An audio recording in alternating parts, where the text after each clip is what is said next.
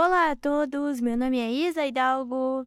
Estou trazendo para vocês mais um episódio do podcast Recanto Tricolor e hoje eu estarei repercutindo o jogo entre Ipiranga e Grêmio que aconteceu ontem e foi válido pelo jogo de ida é, das semifinais do Campeonato Gaúcho. O Grêmio conheceu sua primeira derrota na temporada de 2023. Perdemos para o Ipiranga de virada por 2 a 1 e além de estar falando sobre essa partida, eu estarei fazendo a projeção do nosso próximo jogo, que será o jogo da volta dessas semifinais do Gauchão, no sábado, dia 25 de março, na Arena.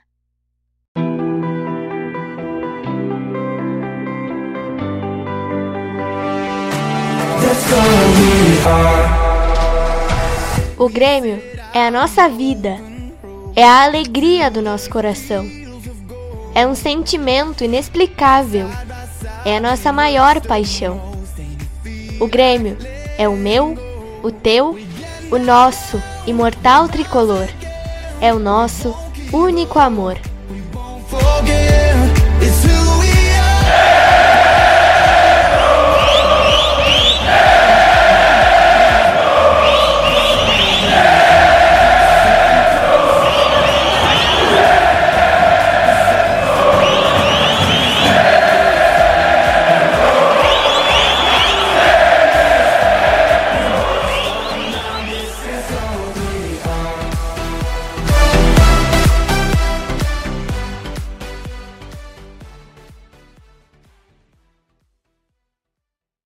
Bom, gente, vamos lá então começar esse episódio de hoje falando de, desse jogo entre Ipiranga e Grêmio que aconteceu ontem no Estádio Colosso da Lagoa, em Erechim, e marcou a primeira partida dessas semifinais do Campeonato Gaúcho para Grêmio e para Ipiranga, né? No sábado, a gente teve o primeiro jogo, aí realmente o primeiro jogo dessas semifinais entre Caxias Internacional e esse jogo terminou empatado em 1 a 1. Ontem, o Grêmio abriu o placar contra o Ipiranga, o gol foi marcado pelo Soares, décimo gol dele com a camisa do Grêmio. E é, eu queria destacar principalmente esse primeiro tempo do Grêmio, né, que eu já, já vou abordar mais é, com vocês aqui, mas eu queria destacar principalmente esse primeiro tempo do Grêmio, porque de novo a gente teve muitas chances é, desperdiçadas e mais um pênalti do Soares perdido. Aí no segundo tempo, o Grêmio simplesmente não jogou nada na partida e o Ipiranga, em dois pênaltis, em dois lances infelizes do Kahneman, que não vai atuar na próxima partida no jogo de volta dessas semifinais, porque ele está é, suspenso, né? Foi expulso no jogo ontem. É, em dois lances infelizes dele, o Ipiranga conseguiu marcar dois gols com o Eric e o Ipiranga tá com a vantagem para esse jogo de volta. O Ipiranga que torce por um empate e pode perder por até um gol de diferença. É... Não, torce por um empate e se o jogo é, terminar né, é, com um gol de diferença, por exemplo, 1x0 para o Grêmio, 2x1 para o Grêmio, 3x2 para o Grêmio, é, a gente tem decisão nos pênaltis. Eu ia passar uma informação equivocada aqui, mas agora sim tá certinha. Ou seja, o Grêmio tem que vencer por pelo menos dois gols para avançar. Esse jogo acontece no sábado, dia 25, às quatro e meia, na Arena. Então, o Grêmio tem o fator casa. O Grêmio terá sua torcida é, ao seu favor, né? Então, são vantagens aí, mas o Grêmio não podia ter perdido esse jogo, né? Uh, no primeiro tempo, nós fizemos um jogo muito bom. Perdemos muitas oportunidades. Soares perdeu o pênalti de novo, segundo pênalti que ele bate, segundo pênalti que ele erra. É, o Grêmio teve três cobranças de pênalti até aqui no ano, três perdidas, duas pelo Soares, uma pelo Galdino, na, na primeira rodada, né, contra o Caxias. E é, esse gol do Soares foi com um passe espetacular do PP. O PP saiu é, sentindo, né, uma lesão muscular, provavelmente foi uma lesão muscular. É dúvida para o jogo, talvez nem jogue o jogo de volta. O Cristaldo não atuou nessa partida, também por ter sentido o músculo, e também a dúvida, mas esse é, é mais provável que jogue, E aí os desfalques certos, né? O Kahneman, que foi expulso ontem, então é, automaticamente não joga. E o Vijaçante e o Carbajo foram convocados para as respectivas seleções é, dos seus países, né? O Vijaçante para a seleção paraguaia e o Carbajo para a seleção uruguaia. Então, são perdas importantíssimas é, que o Grêmio terá para esse jogo de volta. Por isso que eu disse que era importante que o Grêmio não tivesse perdido o seu jogo, porque a gente vai ter dois desfalques importantíssimos, pode ter quatro, dependendo das lesões do PP e do Cristaldo.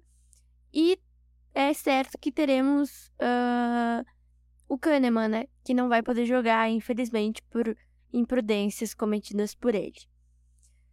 Enfim, gente, é... nosso primeiro tempo foi bom, nosso segundo tempo foi péssimo.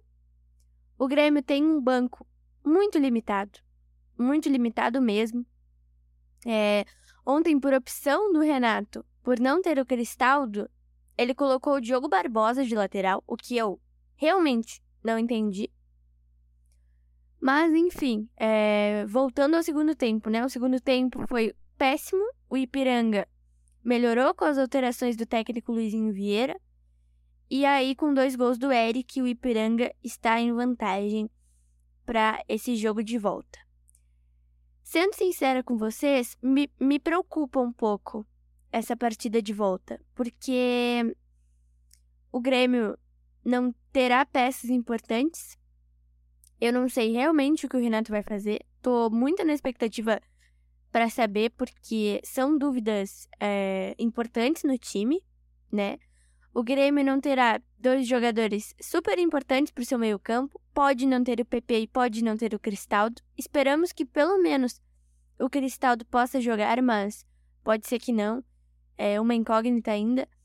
Então, pode ser que a gente não tenha é, todo o nosso meio-campo, o que é muito ruim, porque hoje o meio-campo do Grêmio com Vijaçante ou Carbajo, né? Que vem jogando. PP, Cristaldo e o Bitelo ali é, fazendo aquela aquela ponta direita, digamos assim, é, se soltando mais, né, ali pelos lados, é muito bom, né? Então, quando não se tem esse meio-campo, o time se prejudica. A gente viu isso ontem com a saída do PP. O PP tava jogando muito.